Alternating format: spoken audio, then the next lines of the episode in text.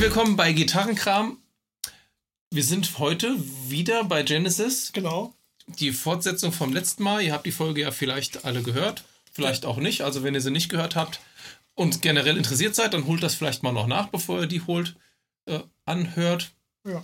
Aber wir sind sowieso nicht so richtig chronologisch davor gegangen, von daher. Ich sag mal, chronologisch wird es jetzt fast so ein bisschen eigentlich, ja. ne? Also wir haben ja aufgehört mit den, äh, bei der letzten Folge quasi mit äh, der, dem Anfang von Genesis, ja, und ähm, mit den ersten beiden Alben, wobei ich jetzt heute noch mit dem zweiten Album noch ein klein bisschen was erzählen wollte. Genau. Ja.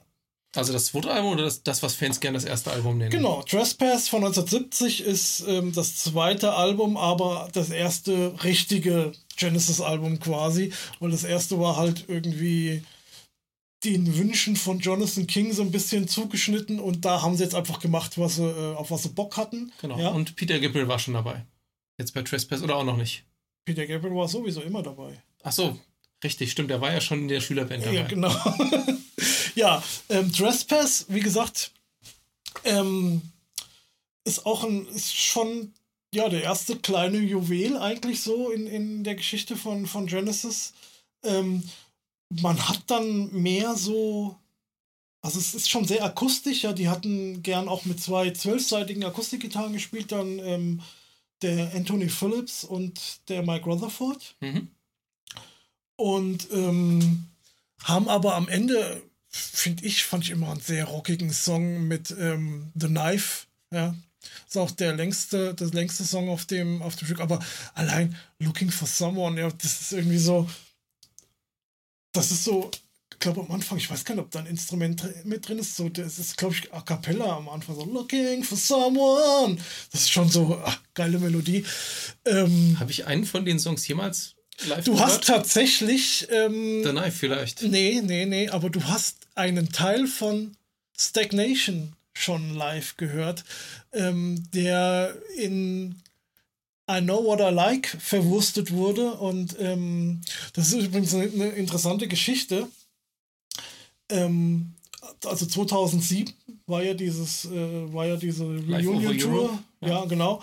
Und die spielten ja dann, also die haben ja dann äh, I Know What I Like gespielt und dann wurde halt auch dieses ähm, Stagnation mit reingearbeitet. Und das ist so ein, das ist so ein Instrumentalteil, so ein kleiner, der sehr, aber sehr eingängig ist. Den kannst du schön mitsingen auch, ja. Mhm. Und ähm, das war halt geil, wenn du dir dieses äh, When in Rome, wenn du dir diese DVD anguckst Ja. oder sowas und 500.000 Italiener oder Menschen da, sind ja nicht nur Italiener wahrscheinlich gewesen, da das auch mitsingen, ja, irgendwie so eine kleine Melodie von 1970, ja, das ist, ähm, Okay. das ist irgendwie der Hammer. Also mit dem Wissen äh, musst du dir das halt irgendwie nochmal, äh, den Song da nochmal angucken, irgendwie auf YouTube oder sowas. Ja, das muss ich mal machen. Also Das ihr habt es vielleicht schon gemerkt.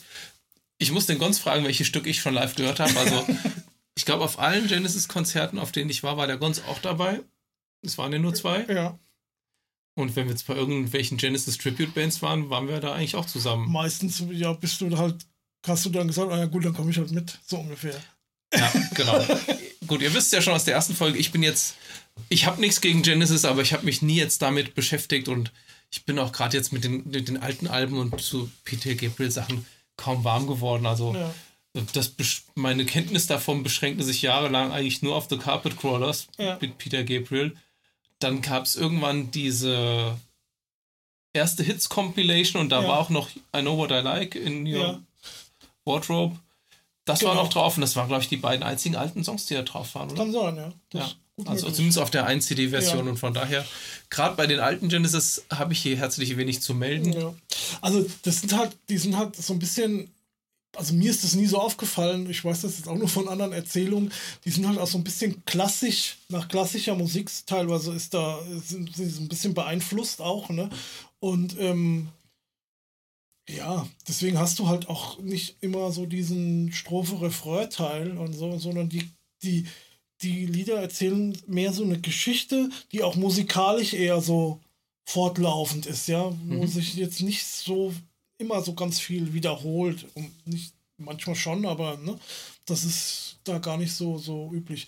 Auf jeden Fall, also ähm, die, die Band ist dann halt auch hier und da mal live aufgetreten und dabei ist dann halt irgendwie aufgefallen, ähm, dem Anthony Phillips, dass er ähm, Lampenfieber hat und das nicht machen kann. Ja. Und er hat dann die Band verlassen, was für, ähm, für, äh, für Collins, für Genesis ein, ein großer Schlag war, weil er eigentlich so der äh, Hauptsongwriter tatsächlich äh, damals war.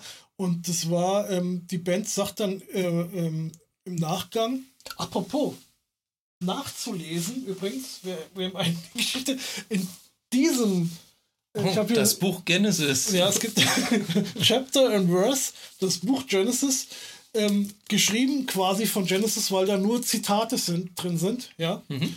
Ähm, und viele Bilder und hier richtigen richtiger, wie sagt man dazu? Richtiger Schinken. Richtiger Schinken, ja. ja siehst du, wir wollten eigentlich auch mal eine Folge machen über Musikerbiografie. Ja, da kommt genau. das vielleicht wieder da zum kommt Einsatz. Das vielleicht zum Einsatz, ja. Ähm, das, ein paar Kleinigkeiten wollte ich ja mal in die Kamera halten, ne? Ja, genau. ähm, auf jeden Fall, also der hat die Band verlassen. Ähm, und das war halt für Genesis ein großer Schlag. Und, und das war, achso, das sagen sie im Nachgang. Ähm, das war mit ja, wie soll man das, wie soll ich das jetzt ausdrücken? Ähm, also da hätte sich am ehesten Genesis aufgelöst, ja, wieder. Ähm, das war, da waren sie am ehesten am überlegen, auch was später alles noch passierte, da war das nie so ein großes Thema. Das war ähm, so der größte Einschnitt in die Geschichte von Genesis quasi. Okay. Und man hat eigentlich danach erst so richtig losgehen. Ja, ja, ja, ja, aber für die war das damals halt, ähm, ja, ein großer Schritt, dann ohne ihn weiterzumachen. Aber sie haben sich dann gleichzeitig noch von John Mayo, dem Schlagzeuger, getrennt, weil der halt nicht so ganz die Qualität hatte vom Rest der Band. Mhm. Ja, und dann haben sie halt neue ähm, Musiker gesucht, haben da auch Anzeigen geschaltet und ähm, irgendwann kam halt ein äh, gewisser Phil Collins vorbei, der ähm, ja, Schlagzeuger war, ist. Ja, und ein bisschen singen konnte, das wusste aber damals noch keiner. Nee. Er hatte ja ähm, auch, ich weiß gar nicht, inwiefern er auch schon ein bisschen was gesungen hatte. Da bin ich mir jetzt gerade nicht so sicher, aber er war ja ähm, auch, seine, seine Mutter hat, glaube ich, irgendwie, war die Lehrerin, Schauspiellehrerin oder die hat irgendwie, also die war da so in der Szene drin und er hat ja auch schon in, in, in einem Film mitgespielt und Theaterstücken so. Also er war, mhm. hat jetzt so ein bisschen so eine Schauspielausbildung auch. Ja. So, so ganz, ne? Und auf jeden Fall, ähm, also die Geschichte, die ich jetzt so als Genesis-Fan auch schon 17 Millionen Mal gehört habe, ist halt, er ist da angekommen, ähm, wo Genesis halt gespielt haben, also wo er vorspielen sollte. Und ähm, er war aber zu früh dran. Und dann hieß halt, oh ja, dann komm, geh hier nochmal in den Pool, die hatten da einen Pool, ne? Und dann hat er halt äh, die anderen Schlagzeuger, die vor ihm gespielt haben, halt zugehört. Und er kannte dann halt die Songs schon, als er dann zum Vorspielen kam. Und hat dann halt den den Job einfach gekriegt, ne? Und ähm, er hatte seinen besten Freund, den ähm, Ronnie Kennel, Kennel, Kennel, Kennel, noch da mit, mit dabei, der, ähm, der auch danach wohl irgendwie sagte, also ich habe den Job als Gitarrist, ja, aber ich glaube, dich nehmen sie nicht, genau andersrum. Mhm.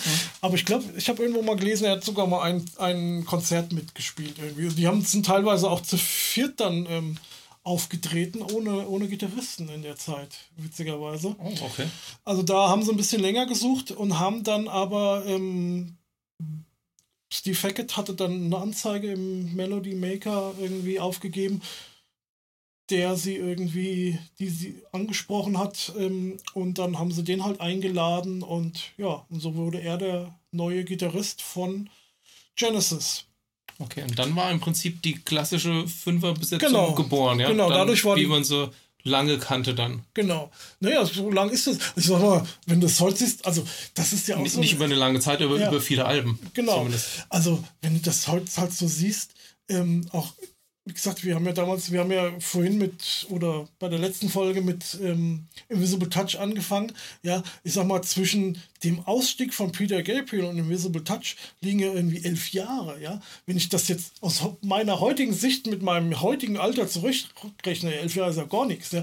Damals habe ich gedacht, das war irgendwie kurz vor dem Krieg gewesen, so ungefähr. Ja. Weißt du, das kommt einem ja als Kind quasi. Äh, äh ewig vor. Ja, das war ja, das, der ist ja ausgestiegen, da war ich ein Jahr alt, quasi. Das war natürlich, das, da war ja für mich das Leben noch damals schwarz-weiß. Für mich gab es noch gar keins. Ja, genau. Also, ähm, ja, die klassische Besetzung war dann gefunden. Und es gab dann direkt ein Album, Nursery Crime, ähm, auf dem dann auch äh, so Klassiker drauf sind wie ähm, The Musical Box, ja, und ähm, For ne, The Fortin of Selma Kiss. Sehr schöner Song. Aber auch ein witziger, zum Beispiel witzig, The Return of the Giant Hawkweed ähm, wo eine Pflanze, eine fleischfressende Pflanze irgendwie, nee, ich glaube, die ist gar nicht fleischfressend, aber ähm, gibt es wirklich diese Pflanze irgendwie, ähm, quasi die Welt erobert irgendwie. Also die haben schon ein paar witzige Geschichten gehabt. Ähm, und bei dem Song, Gott, ich glaube, For Absent Friends war das, hat Phil Collins schon Lead Vocals gesungen auf dem ersten Album. Ja. Okay, also das heißt also, wie bei vielen anderen Bands gab es dann irgendwie dann einen Song pro Album, wo dann mal der Schlagzeuger singen durfte in dem Fall, oder? Nee, nicht unbedingt. Das hat sich halt, ich glaube, das hat sich irgendwie so ergeben, weil ähm, ich meine, Steve Hackett und er irgendwie zusammen den Song geschrieben haben oder so, und dann haben sie es halt irgendwie gemacht. Also es war auch dann, äh, seit Phil Collins dann in der Band war, hat er ganz viel Background Vocals gesungen, der und ständig, ja. Das war äh, nicht nur, wie man das so kennt, mal im Refrain irgendwie so ein bisschen, sondern das, da waren ständig irgendwelche zweiten Melodien mit drin und sowas. Und ähm, da war er schon, das wird dann halt auch gleich noch äh, interessant dann quasi. Ähm, deswegen war seine Stimme auch schon, auch wenn man es gar nicht so offen wahrgenommen hat, eigentlich schon sehr bekannt. Ja, ah, okay, gut. Ich dachte jetzt nur, weil bei den Beatles zum Beispiel ja. War ja auf fast jedem Album war irgendwie ein Song, wo Ringo Starr mal singen durfte ja, nee, oder sowas. Das, das war, das war, also wenn wir jetzt hier ähm, weitergehen, dann zum nächsten Album, also das war jetzt 1971, ne, und dann 1972 kam dann ähm, Foxtrot und da singt jetzt kein anderer außer ähm, Peter Gabriel. Aber da sind dann halt auch so Klassiker drauf wie ähm, Watcher of the Skies, ja, mit Melodron schön am Anfang, also richtig, also welcher war denn der Song, wo, wo wir mal ein Reaction-Video gemacht haben? Das kommt gleich dann okay. beim äh, quasi nächsten Album.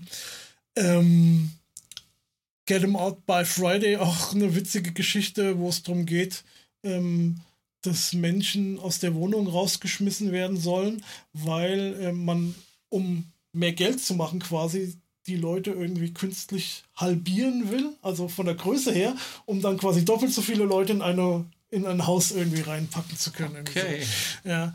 Ähm, Can Utility and the Coastliners ist ein stark unterschätzter Song. Den bin ich mir nicht mal sicher, ob die den mal live gespielt haben.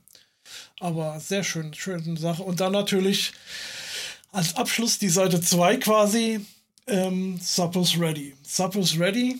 Also wer jetzt die erste Folge ähm, von diesem Podcast gehört hat, also ich meine jetzt von diesem Genesis Podcast, der hat ja damit mitbekommen, dass ich ja, dass Genesis meine Lieblingsband ist und dass es ja für mich eine bewusste Entscheidung ist und dass es halt die Nummer eins ist wirklich, ja. ja. Und Surplus Ready ist halt mein Lieblingssong, generell von allen Songs, die es so gibt. Und natürlich auch von Genesis dementsprechend logischerweise. Und das ist halt auch so eine bewusste Genesis Surplus Ready. Das ist. Okay. Das gehört zusammen. Ich könnte nicht mal behaupten, dass ich den Song vielleicht einmal komplett gehört habe. Oder du sagst mir jetzt bestimmt, nee, auf dem so und so Konzert habe ich den mal gesehen, aber. Ich wüsste jetzt auch nicht unbedingt, ob du den mal komplett gehört hast. Das weiß ich nicht genau. Und das ist, ist so eine An. Das ist einfach so eine Aneinanderreihung von verschiedenen kleinen Teilen. Du siehst es ja auch da jetzt hier in der, in der Liste. Ne? Wir haben jetzt hier gerade so ein bisschen das Wikipedia mal offen. Und da gibt es halt auch nicht eine Wiederholung. Nicht mehr oder weniger. Also es gibt jetzt keinen roten Faden oder nee, irgendein musikalisches Thema, was wiederkehrt. Nicht, nicht wirklich, ne? Und du kommst dann halt dann, äh, wenn du dann halt schon viele Minuten im Lied drin bist, dann ist ja jetzt hier der vorletzte Teil, diese Apokalypse in neun Achtel, die halt wirklich in neun Achtel Takt gespielt wird, ja. Ähm, das ist halt schon, das ist schon ein Hammer, Hammer-Teil.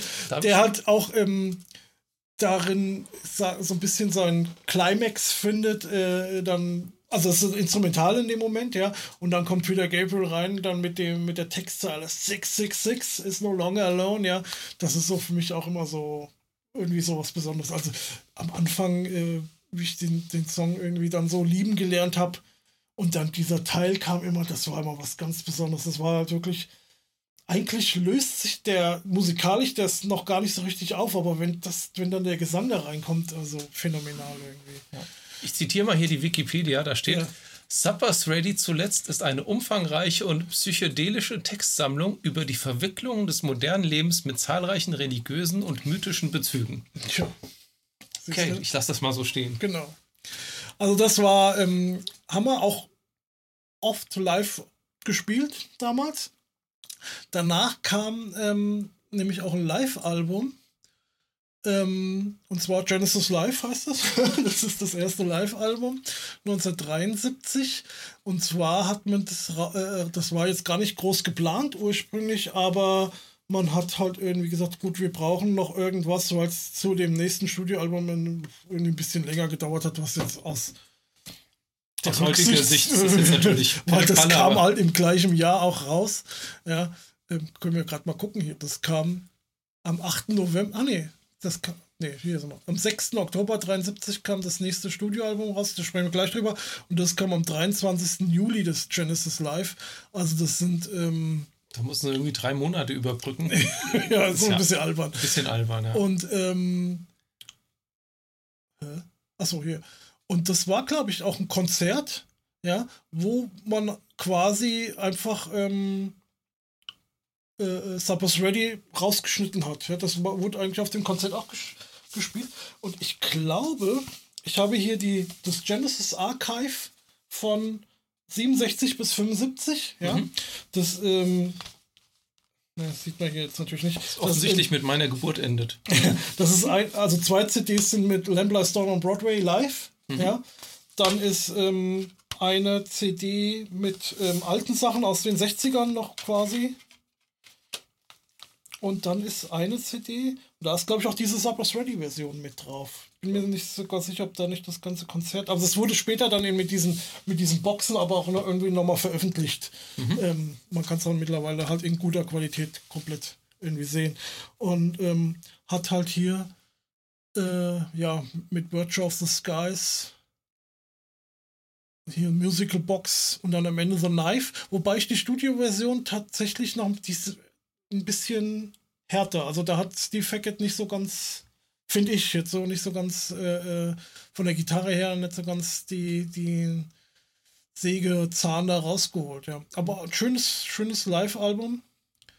Ähm, teilweise auch mit so, so noch so den letzten Ansageresten auch noch auf der, äh, ich glaube bei Musical Box war das, ich habe es jetzt schon lange nicht mehr gehört, da spielt äh, der äh, Michael Rutherford halt kurz, oder drückt mal kurz auch noch so ein Basspedal, ne? sie haben ja damals Basspedale gehabt, oder haben sie immer noch, ne? also sagte dann halt so, das war ein weiteres Bass-Solo von Michael Rutherford und dann geht das Lied irgendwie los, ganz witzig. Ja, ähm, das war Genesis Live, das erste Live-Album über ähm, das zweite, dritte und teilweise vierte hatten wir ja schon gesprochen. Ne? Ja. Ähm, ja, und dann kommt ähm, Selling England by the Pound.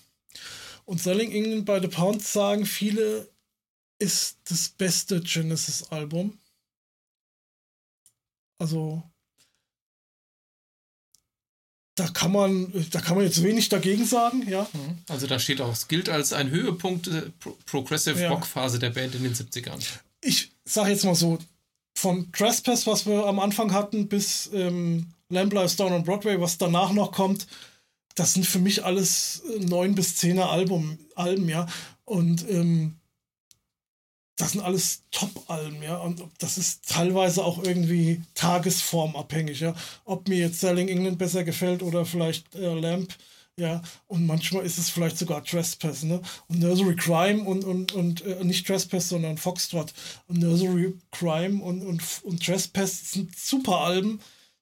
Würde ich jetzt ganz, ganz winzigen Nuance halt drunter ansetzen, ja. Mhm. Aber wenn ich es jetzt halt wirklich irgendwie. Äh, aber hier sind halt wirklich Klassiker drauf. Dancing ah, with Moonlight Night, ne, das mhm. hatten wir ja. Da hatten wir ein Reaction-Video schon gemacht, können ja. wir vielleicht hier wieder verlinken. Genau. Dann I Know What I Like, das ist halt, das war halt damals dann auch so mal die erste Single, die halt auch ähm, gehört wurde. Da mhm. hat man schon mal übrigens ähm, ein Riff von ähm, Steve Hackett. Ist der Song, ne? Dann First of Fifth, da werden wir auch noch ein Reaction-Video machen. Das ist halt mit dem Gitarrensolo von, ähm, Steve Hackett. Ähm, More Fool Me wieder mit Phil Collins ähm, am Gesang. Ja. So wie Quotengesang, Ja. der Schlagzeuger. Im Battle of Epping Forest, ähm, da muss, das musste man, musste ich mir so ein bisschen schön hören früher. Das ist, da ist viel Gesang in die 11 Minuten 44 reingebracht worden. Also das ist, aber trotzdem auch ein toller Song. Ich bin mir sogar fast sicher, dass wir den mal bei einer Tribute-Band gehört haben, hier bei dem, hier bei dem Konzert da, bei diesem, Bei den Carpet Crawlers. bei den Carpet Crawlers, Okay. genau. Ähm, und dann ist das Cinema Show ist auch nochmal ist auch noch mal ein Klassiker, wo halt dieser äh, Instrumentalteil oder ein Teil von dem Instrumentalteil oft in diesem schon ange schon besagtem ähm, Cage in the Cage Medley oft gespielt wurde, ja. Ja, ähm, also das ist wirklich ein wunder, wunderschönes Album. Ähm, sehr zu empfehlen. Und ähm, ja, und dann Ja, also das ist natürlich jetzt ein bisschen Geschmackssache. Also wir haben ja das Reaction-Video gemacht zu Dancing with the Moonlit Night. ja, Das ist jetzt für den geneigten Radiohörer, der eher mit Invisible Touch und später da Spaß hat, zumindest schwer verdaulich. Also Ja. ich habe es auf dem ersten Durchgang hat es mich nicht gerockt und ich habe es vielleicht auch noch nicht mal durchschaut und verstanden. Also, das habe ich ja auch, ähm, war das noch in der letzten Folge, glaube ich, habe ich das gesagt, ne? Ich musste mich da halt als Teenager auch richtig durcharbeiten. ne? Ich habe mir das, an- ich habe mich da wirklich gequält, teilweise mir das anzuhören, bis es irgendwann mal, bis mir dann die Sachen immer mehr bekannt vorkamen, ja, und ich das dann immer mehr lieben gelernt habe, dann aber auch, ne? Ja, aber Das das, sind ja oft, haben bestimmt schon irgendwann, das sind oft ja die Alben, die einem viel länger und, Ja. und, und besser im Gedächtnis Ja. bleiben. Wenn ich überlege, als die Metropolis Part 2 Scenes from a Memory rauskam von Dream Theater, der erste Durchgang, der ging gar nicht. Oh, nee. Ich habe die Platte durchgehört und habe gedacht so, hm, das ist aber irgendwie nicht so toll. Nee, ich fand die am Anfang auch nicht so. Und das hat, Also- ähm, ich weiß nicht, was mich dann dazu bewogen hat, und die Platte dann so oft zu hören, bis ich dann irgendwann gemerkt, so verstanden habe. Und ich war, als ich meine erste Zigarette geraucht habe, habe ich gesagt, das ist ja ekelhaft. Im Leben wäre ich nicht auf die Idee gekommen, noch mehr davon zu rauchen, um Ja. irgendwann so auf den Geschmack kommen zu ja, wollen. das ist der Unterschied zwischen Zigaretten und und Musik. ja, Gott sei Dank. Ja. Ähm, ja, und dann ähm, ist man auf. Ach so, das habe ich jetzt gar nicht erzählt. Das passierte schon ähm, quasi dazwischen. Ähm, Genesis haben dann auch ähm, vorher haben die jetzt nicht oder eher selten, ich sag mal, waren sie Hauptakt ne, bei, bei den Konzerten, sondern irgendwie Vorgruppe oder es gab halt irgendwie so, so Tourneen mit mehreren Bands zusammen. Ne? Und sie waren aber auch schon in, in Italien sehr ähm, beliebt, ja, und haben da ähm, auch schon Hauptauftritte gehabt, ne? In, in Belgien auch, da waren sie auch in der Fernsehshow irgendwie, da gibt es auf YouTube gibt's da so, einen- so einen Mitschnitt. Ähm, kam dann auch irgendwann schon mal nach Deutschland. Und äh, Peter Gabriel hat dann ähm, irgendwann angefangen und hat sich ähm, verkleidet. Ne? Hat dann irgendwie ein Kleid angezogen von seiner Frau oder diesen äh, Fox, Fuchskopf, so eine Fuchskopfmaske ne? von Foxtrot, von dem Cover dann auch so. Ne? Und ähm, dadurch haben die, sind die auch, haben die eine gewisse mediale, also sind in die Zeitung gekommen, so in die Musikerzei- äh, Musikzeitschriften. Ähm, was weiß ich, äh, in England irgendwie Melody Maker oder was, ich bin da jetzt nicht so im Thema, ne? wie die so heißen. Und ähm, sind dadurch halt auch bekannter geworden. Das war halt quasi für die Band eigentlich gut, weil sie dadurch mehr gehört wurden. Aber in der Außenwahrnehmung, wie wir das ganz am Anfang schon gesagt haben, dass Genesis oft als Phil Collins Band irgendwie genannt wurde, war das damals äh, Gabe, Peter Gabriels Band. Ne? Das war so irgendwie Was natürlich genauso falsch war. ja, aber das war damals noch nicht so der große Durchbruch, aber das kam halt so langsam, wurde man bekannter und ähm, ja, dann hat man halt auch, äh, äh, war mal Headliner und ähm, ist dann auch nach Amerika langsam gegangen, ja, und hat da gespielt. Und ähm, ja, und dann kam, wie gesagt, ähm, The Lamp Lies Down on Broadway. 1974, das war halt ein bisschen schwierig. Man hat ähm, die Musik ja aufgenommen oder beziehungsweise geschrieben und aufgenommen. Und ähm, Peter Gabriel hat dann irgendwie Texte geschrieben. Ähm, ist aber nicht hinterhergekommen. Das ist halt, ähm, wenn man sich heute mal so die Diskografie von Peter Gabriel ansieht. Ja gut, dessen Output ist relativ gemächlich. Ja, genau. Am Anfang ging es noch, aber das ist, ähm, ja. Und damit war die Band natürlich auch nicht so ganz einverstanden. Die haben da ein bisschen Druck gemacht. Ähm, und dann kam halt aber auch noch dazu, dass ähm, ihm ein Angebot gemacht wurde, dass er irgendwie an einem Drehbuch, glaube ich, mit, mitarbeiten kann. Da hat er sogar mal kurz quasi die Band oder diesen, diesen Prozess vom, äh, von der Platte äh, zu schreiben ähm, unterbrochen, äh, was bei der Band überhaupt gar nicht gut ankam. Und ähm, später wurde dann auch noch, äh, daraus wurde dann irgendwie dann aber doch nichts. Und ähm, später ähm, ja, gab es dann Probleme bei der Geburt seines ersten Kindes. Und dann ist er halt immer zu seiner Frau gefahren und sowas. Und das kam bei der Band auch nicht so gut an. Ja, der sollte halt irgendwie bei der Band bleiben. Ähm, aus der heutigen Sicht natürlich ähm, äh, nicht so die feine Art. Und äh, sag mal, ähm, ja, auf jeden Fall hat sich dadurch dann auch schon so ähm, ja, rauskristallisiert, dass er die Band verlässt. Er hat das auch ähm, ja, beim Schreiben des Albums irgendwie dann auch schon verkündet irgendwie. Also das Album ist dann noch zustande gekommen. Äh, ist ein Doppelalbum, ja. Ja, ich sehe es gerade. Gesamtlaufzeit 95 Minuten 17. Genau. Ähm, die haben das aber noch draußen noch nicht so äh, bekannt gegeben, ne, dass, dass äh, Peter Gabriel jetzt die Band verlässt, sondern ähm, die haben dann halt die Tour gebucht. Das Album hat sich auch noch ein bisschen verschoben, was ähm, blöd war für Genesis, weil äh, die Tour halt schon gebucht war. Achso, und die, die Leute, ersten, die Musik noch nicht kannten. Die haben die ersten äh, Konzerte in Amerika waren die, ähm, haben die Leute das, äh, ja, dieses Konzert gesehen und das Album war noch nicht draußen. Und die haben es aber komplett gespielt und äh, quasi, ich weiß gar nicht, ob sie am Anfang sogar überhaupt keine Zugabe gespielt, äh, gemacht haben oder ob also da wird, wird halt irgendwie nochmal ähm, ja, ein kleines Medley gespielt.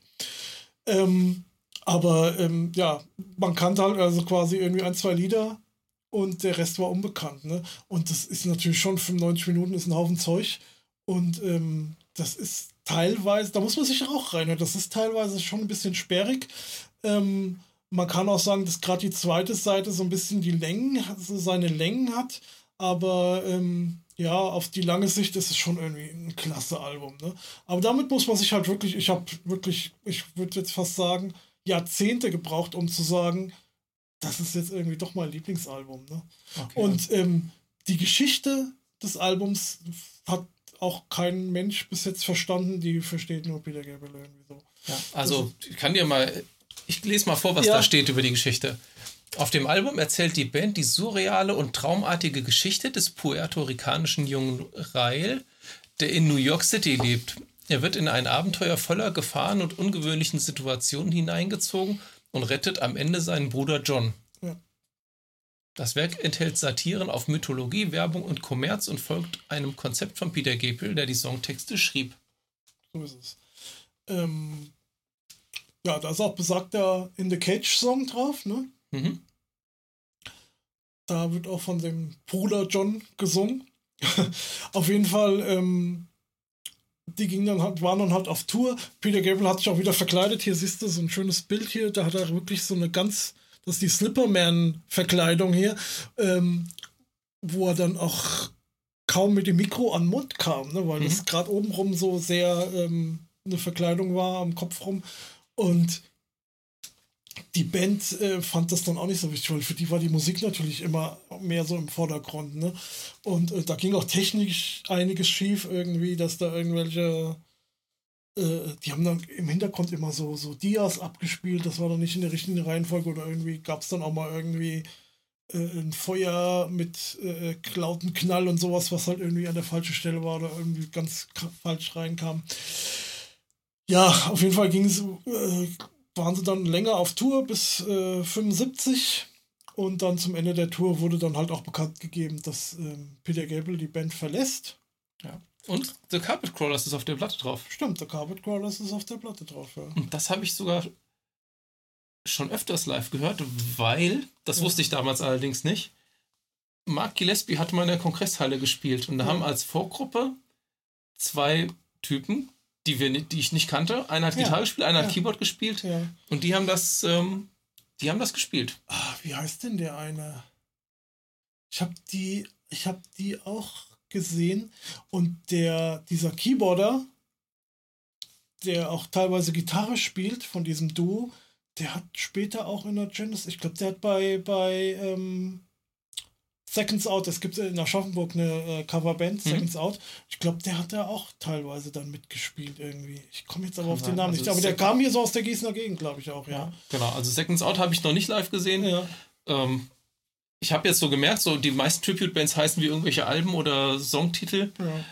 Aber immer, wenn du mich fragst, hier Genesis, Genesis Coverband so und so, welche Periode, und dann immer so, naja, ganz alt, mittelalt oder ziemlich alt, da bin ich meistens eher nicht so unbedingt dabei gewesen. Aber hier ja. die The Carpet Crawlers, aus, die, glaube ich, Engländer sind, ja, die von England rüberkamen, die fand ich richtig cool. Gut, die haben ja damals diese Invisible Touch Tour gemacht und haben die noch so ein bisschen erweitert. Also, die haben ein komplette äh, Invisible Touch Konzert gemacht, haben aber noch so ein paar ältere Songs, Sachen, äh, Songs, Sachen die Mischung aus Songs und Sachen sind Songs, naja, äh, gespielt. Songs. Ja, das war, äh, das war ein ganz cooles Konzert, ne? Ja, das stimmt. Das hat mir gut gefallen. Ja. Da habe ich wahrscheinlich zum ersten Mal auch ältere Genesis-Sachen so ein bisschen besser wahrgenommen. Ja. Aber wahrscheinlich auch einfach dadurch, dass man es live gespielt gesehen hat. Ja, genau. Also ich finde, das generell verschafft mir das in der Regel einen besseren Zugang zu Musik, wenn ich auch sehe, wie sie gespielt wird. Ja. Ich sage das ja hier und da mal in Reaction-Videos, so wenn die Band dabei spielt, da habe ich irgendwie mehr Spaß. Genau. Dann ist hier auch noch The Colony of Slipperman, zu dem halt diese Slipperman Verkleidung mhm. gehört. Und da ist auch immer so ein Instrumentalteil, der halt oft bei dem In the Cage Medley auch mitgespielt wurde. Ne? Ähm, ja, also wie gesagt, Genesis ähm, oder für äh, Peter Gabriel hat dann Genesis verlassen ähm, und die Zeitungen haben dann auch sich gefragt, kann denn Genesis weiterleben ohne Peter Gabriel? Weil das war ja damals, wie eben schon gesagt, ne, mhm. war ja Peter Gabriels Band quasi, ne? Was ja im Hintergrund nicht so war. Ähm, ja, man, aber man machte direkt weiter, schrub ein neues Album, ja, äh, Trick of the Tail, das haben wir von, das haben wir im ersten Teil schon genannt, ja. ne? Und ähm, man suchte halt einen neuen Sänger. Und ähm, es haben auch zig Sänger sich gemeldet und ähm, vorgesungen. Und Peter, äh, äh, Phil Collins hat halt immer vorgesungen quasi. Ne? So, so, haben wir uns das vorgestellt und hin und her. Und ähm, ja, irgendwann haben sie halt gesagt, ja gut, das klingt eigentlich immer am am besten, wenn, also so stellen wir uns das jetzt vor, so wie du gesungen hast, ja, oder ich weiß auch gar nicht, ob Phil Collins das selbst vorgeschlagen hat. Ähm, das hat er, glaube ich, auch schon mal gesagt, dass er sich irgendwie mit seiner Frau unterhalten hatte und dann irgendwie gesagt hat, ah ja, wieso machst du das nicht irgendwie? Und dann hat er das wohl vorgeschlagen. Ja, und so ist er zum Sänger der Band geworden, wollte aber auch natürlich noch Schlagzeug spielen. Und aber ich sag mal, das war halt das Schöne an der Band. Du hast halt ähm, ja viele Instrumente, also im Studio war er halt eh der, äh, der Schlagzeuger. Ne? Das hat mir ja vorhin schon geklärt, dass selbst ein Bill Pruford da halt äh, dann schlechte Karten hatte.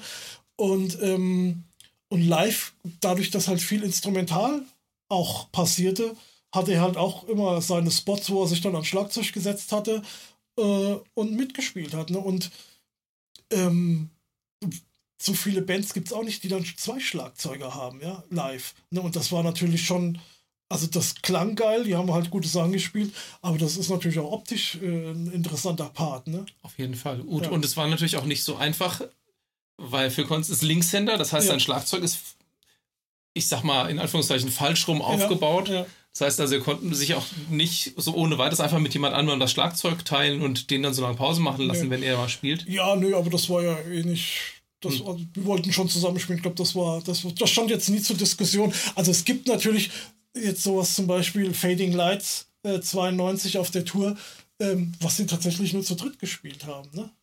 Und teilweise, zum, oder, ich glaub, genau. oder was komplett sogar genau. zu dritt, weiß ich jetzt gar nicht. Kann sein. Also da kommen wir wahrscheinlich noch hin. Ja. Vielleicht nicht mal mehr in der Folge heute, aber gut, da waren jetzt Genesis nur mal für, für die harten Zahlen vom Quintett zum Quartett gestrumpft. Ne? Also genau, genau. Sie haben jetzt da den, ja. niemanden mehr dazugeholt, sondern waren ja. halt zu viert. Ja. Haben sich dann aber vermutlich live auch damals schon Unterstützung dann geholt. Ne? Wie gesagt, der, auf der ersten Tour Bill Bruford, ne? Und ähm, auf der, dann kam halt ähm, Ja, ich glaube, so viel brauchen wir jetzt über das Album nicht erzählen, außer hier Los Endos, ein, ein wirklich tolles ähm, Instrumentalstück. Aber es ist auch ein tolles Album, also richtig, richtig schönes Album. Ähm, ja, mir fällt jetzt gerade hier auf, hier ist jetzt bei jedem Titel auch explizit dazu geschrieben, wer den geschrieben hat. Bei ja. den anderen stand immer so, genau. alle Songs wurden von, dann wurden, waren ja. die aufgeklärt, oder bei noch älteren Alben stand von Genesis genau. geschrieben und ja, performt. Ja, stimmt, das wurde dann ab dann gemacht.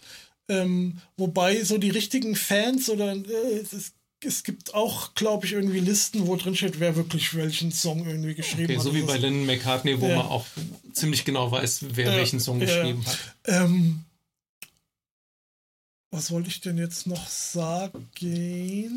Ich wollte irgendwas noch jetzt. Jetzt hast du mich hier aus dem Konzept gebracht. Oh, das tut mir leid. Ja. er war nicht so wild. Aber Los Enders habe ich bestimmt schon oft live gehört. Ja, ja. Das hast du auch zum Beispiel 2007 ja. war das, äh, wurde das gespielt. Vor de, oder nach diesem. Oder war das so damals? War das nach diesem Stuhl?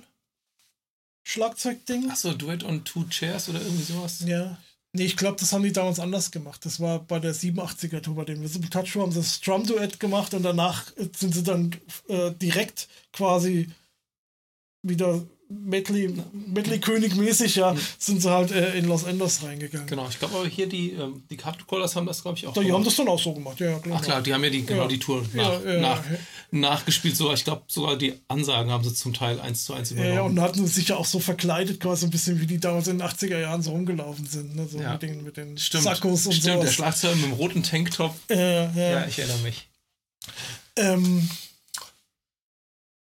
ja, also Phil Collins ähm, oder die haben sich damals die Ansagen geteilt bei den Live-Konzerten. Das war ganz interessant, weil, ähm, ach so, Phil Collins wurde ähm, auch gut angenommen von den Fans, das wollte ich erzählen, ne? weil ähm, seine Stimme schon sehr ähnlich irgendwie klang wie die von Peter mhm. Gabriel. Und was ich halt vorhin schon sagte, ähm, man hatte ihn ja eh schon die ganze Zeit gehört, ne? als Background-Sänger, ähm, vielleicht nicht so direkt wahrgenommen, aber dann war es halt doch sehr bekannt eigentlich. Ne? Ja. Und ähm, ja, das war, ähm, also das hat dann halt super gepasst und wurde dann halt auch, wie gesagt, von den Fans super angenommen. Ähm, ja, und dann hat man im gleichen Jahr quasi noch, als 76 kam hier Trick of the Tail raus und kam dann auch im gleichen Jahr ähm, das nächste Album auch schon raus, Wind and Wuthering. Äh, zumindest in England, im Rest der Welt wohl dann Anfang 77. Ähm, wo, was ich eben auch schon gesagt habe, Afterglow zum Beispiel drauf ist, diese Ballade, die, die immer diese, ähm, oder meistens dieses In the Cage Medley, was wir jetzt oft nennen, weil es richtig ein tolles Medley irgendwie ist. Also mhm. hört euch das mal an, wenn euch das interessiert. Hier ist auch relativ viel, ja gut, sieht jetzt hier gar nicht so aus, aber äh, äh Steve Hackett dabei, ähm, der hier viel mitgeschrieben hat. Ähm, und so Sachen wie, jetzt muss ich gucken, äh, Gorilla? Nee, warte mal. All in einem. Nee, das war's. Blood on the Rooftops, das war's, genau. Was äh, Phil Collins und Steve Hackett zum Beispiel zusammengeschrieben haben. Und auch, wurde am Anfang so klassische Gitarre, da hat er dann auch gespielt. Der ist ja dafür auch so ein bisschen bekannt. Mhm. Ne? Ähm, aber er hatte auch, ähm, ich glaube, zwischen Trick of the Tail und ähm, davor dem Lambler Stone Broadway sein erstes Soloalbum rausgebracht, hatte da halt auch einen relativ guten, großen Erfolg. Ähm, hat wohl auch dann gesagt, hier, ich hätte gerne ein bisschen mehr äh, äh, Input bei, bei Genesis, ja. Mhm. Ich habe ja auch solo irgendwie einen gewissen Erfolg, ja. Und ähm, das ist mittlerweile auch bekannt. Ähm, Tony Banks fand das jetzt nicht so witzig, ne?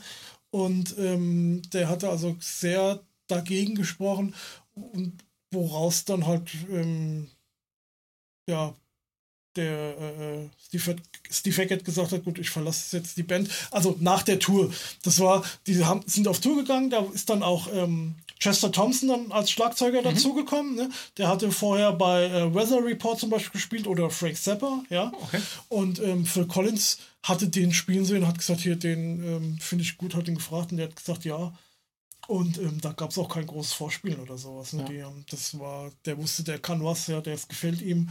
Und ähm, ja, so, so kam das dazu.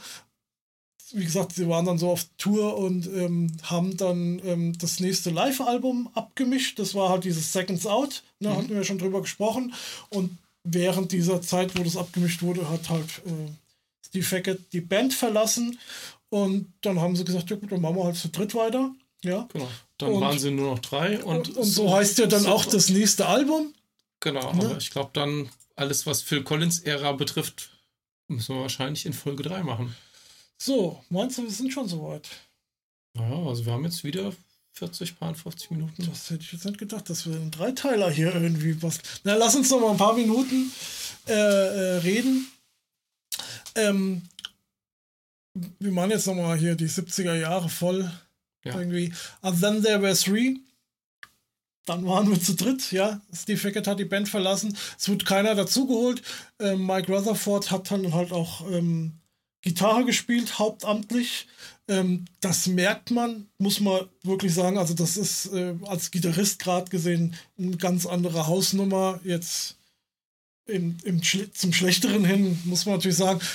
Er hat halt seinen eigenen, seinen eigenen Stil, ne? Ähm, aber das ist halt von, vom ja, technischen Anspruch her eine andere Hausnummer. Ne? Genau. Da war Steve Hackett deutlich äh, ja, besser irgendwie, kann man sagen. Ja, gut, aber ich meine, wir waren ja nicht mehr weit weg von den 80ern, wo die Gitarre ja so ein bisschen leider an Bedeutung auch verloren hat. Ja. Und aus kommerzieller Sicht ging es ja eigentlich dann erst so richtig rund. Ne? Ja, also Follow You, Follow Me ist eigentlich auch nur eine Rutherford-Nummer. Das kam, glaube ich, von einem äh, Leak von ihm. Ähm, das genau. war, Hat übrigens das, total coolen Gitarrensound, ne? mit diesen ja, Flanger-Gitarren genau, am Anfang. Ja. Finde ich super. Ähm, das war quasi ihr erster richtiger Hit. Ja? ja. Dadurch wurden sie bekannt. Ähm, und also richtig bekannt und auch, das war jetzt ist ein wichtiger Faktor, wurden dann auch von Frauen gehört, ja, und die dann auch auf die Konzerte teilweise gekommen sind, ja. Das war halt eine ganz neue Zielgruppe, die, die hatte man vorher gar nicht, ja, ja. die man da erschlossen hat, ja. Und ähm, wie gesagt, ähm, ja, wenn man erstmal so einen Hit hat, dann ähm, ist das. Äh, ja, die erste Million ist am schwersten, äh, danach geht's dann. Ne? Und die hatten vorher auch, ähm, die waren jahrelang immer in den Miesen, was Geld an, anging, ne? und das wurde dann natürlich ein bisschen besser. Ähm, ich habe es letztens, glaube ich, schon mal kurz erzählt, als wir über ähm, Daryl Sturmers Album gesprochen hatten. Ne? Ähm, Daryl Sturmer kam dann als Tour-Gitarrist dazu, beziehungsweise man hat halt gesagt, gut, wenn wir halt Songs von mit Steve Hackett spielen, also wo ursprünglich Steve Hackett dabei war, hat Daryl Sturmer die Gitarre übernommen und meistens dann bei neueren Songs halt ab 78 hauptsächlich den Bass, manchmal aber auch trotzdem noch die Gitarre mhm. und ähm, Mike Rutherford hat dann trotzdem Bass gespielt. Das war genau. aber aber es verlagert sich dann immer mehr dann genau. und äh, ganz kurz dann nochmal die Anekdote, äh, wie er zu dem, zu dem Job kam, quasi der Daryl Sturmer, der Gitarrist. Ähm, er wurde ihm halt auch irgendwie vorgeschlagen, es gab aber mehrere Namen. Ähm, und ähm, Daryl Sturmer war halt quasi der, derjenige, der vorbereitet einfach war. Ja? Da sind halt wahrscheinlich irgendwelche Leute dazugekommen, haben gesagt, naja gut, ähm, ich kenne mich ein bisschen in Musiktheorie aus, das kriege ich schon hin. Mhm. Ja, und das funktioniert halt bei Genesis nicht. Und ähm, so hat er den Job bekommen und Daryl Stammer ist ja ein netter Kerl irgendwie. Ich meine, das hat natürlich auch geholfen. Ne? Das hilft absolut. Ja. Bei Phil Collins spielt er aber nur Gitarre, ne? Da gab es ja. immer einen separaten Bassisten. Genau, genau, genau. Das ist ja, das ist ja dann auch, ähm, kann man ja auch nochmal dazu sagen, die beiden ähm, Tourmusiker, die es ab dann bei Genesis viele Jahre äh, mit dabei waren, hat Chester Thompson, Daryl Sturmer, spielten beide auch mit in der Phil Collins Band, wobei halt da auch Chester Thompson nur live äh, mitspielte und Daryl Sturmer aber halt auch im Studio, ne, bei genau. Phil Collins, logischerweise. Außer bei deinem einen besagten Album. Wie hieß denn das überhaupt? Three Sides to Every Story? Nee, warte mal. Both Sides of the Story. Both Sides of the Story, genau, wo Phil Collins alles allein aufgenommen hat. Das war auch nicht sein Höhepunkt der. Aber ihm ich glaube, er hat nochmal irgendwann gesagt, ihm bedeutet das Album viel klar. Gut, kann ich auch verstehen, wenn man das alles selber macht. Ne? Ja. ja, das waren die 70er quasi. Ähm, vielleicht noch so als kleiner, um, um, ja, um dann so ein bisschen den nächsten Teil zu, zu deuteln. Ähm, Genesis haben dann eine kleine Pause gemacht, wo dann auch ähm, Mike Rutherford und Tony Banks Solo-Alben gemacht haben, weil das Problem war einfach, dass ähm, Phil Collins Ehe in die Brüche ging. Die er, wievielte Ehe war das damals? Die, die erste. erste. Ja. Ah, okay. Er dann auch in, äh, nach Vancouver gezogen ist zu seiner Frau, die wohl schon ausgezogen ist dann irgendwie und wollte die Ehe irgendwie kitten, was aber nicht funktioniert hatte. Und ähm, ich sag mal, daraus ist ja quasi Phil Collins komplette Solo-Karriere und auch ein Teil von Genesis Songs entstanden, ja. ja. Aus der Verarbeitung dieser. Ja, ich meine, da hat er überhaupt erst richtig angefangen, überhaupt Songs zu schreiben, ja, weil er dann irgendwie Zeit hatte in seinem Haus, hat er sich dann irgendwie so ein, so ein Studio aufgebaut, ja, und hat dann einfach Songs geschrieben, ne? Und äh, für Collins ist ähm, ein Workaholic, ja, und auch Alkoholik zwischendurch auch, ja, Alkoholiker leider. Ähm, also, ähm, und da wurden dann zum Beispiel auch so Sachen für das nächste Album wie ähm, In the Air Tonight von Genesis ähm, quasi abgesagt. Ja. Der hat angeblich hat das den vorgespielt und gesagt, nee, das ist jetzt nicht so unser Ding. Mhm. Ne? Und äh, es hätte auch ein Genesis-Song werden können. Ja. Ne? Aber wie gesagt, also das war die Verarbeitung dieser, dieser ähm, Scheidung ist quasi der, ja, das ist quasi die Karriere des Phil Collins. Ja. ja. Soll mal einer sagen, Musik und, und Emotionen hätten nichts miteinander zu tun. Genau. Gut, dann machen wir hier Schluss. Und ähm, ja, ja. Wir noch einen dritten Teil. Hätte Dann ich jetzt noch einen dritten Teil. Das ist so, wie es ist. Vielleicht ja. machen wir den nicht jetzt nächsten Monat schon wieder, dass wir den rausbringen. Ja, müssen wir mal gucken, wie wir den machen. Weil ihr wollt ja jetzt nicht ein, ein Vierteljahr lang irgendwie immer nur über Genesis von ja, uns hören. Genau. Müssen wir mal gucken, wie wir das aufteilen. Ja. Also, es wird einen dritten Teil geben für alle Interessierten und ja, für alle Nicht-Interessierten halt auch. Ihr, Vielleicht hört ihn dann halt einfach nicht an. Gut. Dann würde ich sagen, ähm, bis bald, bis zum dritten Teil oder was immer. Ja, gut, die nächste Folge wird wahrscheinlich erstmal eine äh, Gitarrenkram aktuell dann wieder werden. Ähm, wenn ihr uns chronologisch hört. Oder macht es halt nicht chronologisch, wie wir das hier bei Genesis gemacht haben. Genau. Ja, ja dann schaltet nächstes Mal wieder ein, bleibt uns gewogen. Ja, turn, Guckt, it, turn it on again. Turn it on again. ja. Hatten wir noch gar nicht. Nee. Kommt erst auf der nächsten Platte. Kommt auf der nächsten Platte, genau. Ja, siehst du, so viel weiß ich immerhin. Ja. Gut, hört unseren Podcast. Ähm, guckt mal bei YouTube rein, Reaction-Videos. Es gibt ja auch eins von Genesis. Wahrscheinlich wird mit dem Erscheinen dieses Podcasts, werden wir noch mehr Reaction-Videos machen. Genau. Weil der Gonz wird mir bestimmt ein paar olle Kamellen vorsetzen. Ja, ja haben wir ja schon, schon hinter, hinter der... Hinter den Kulissen schon beschlossen. Ich darf ja. auch eins aussuchen, das wird bestimmt was richtig kommerzielles. Ja, naja, das gehört ja, das muss ja auch, wir können ja nicht nur irgendwie alte Dinger machen. Genau. Ich glaube, ich weiß auch schon, welches ich nehme. Oh, da bin ich mal gespannt. Verrätst du es mir gleich? Ja. Gut. Dann bis gleich. Bis Macht's dann. Gut. Tschö. Tschüss. Habe ich jetzt bis gleich gesagt? Das Bis zum nächsten Mal. Cut.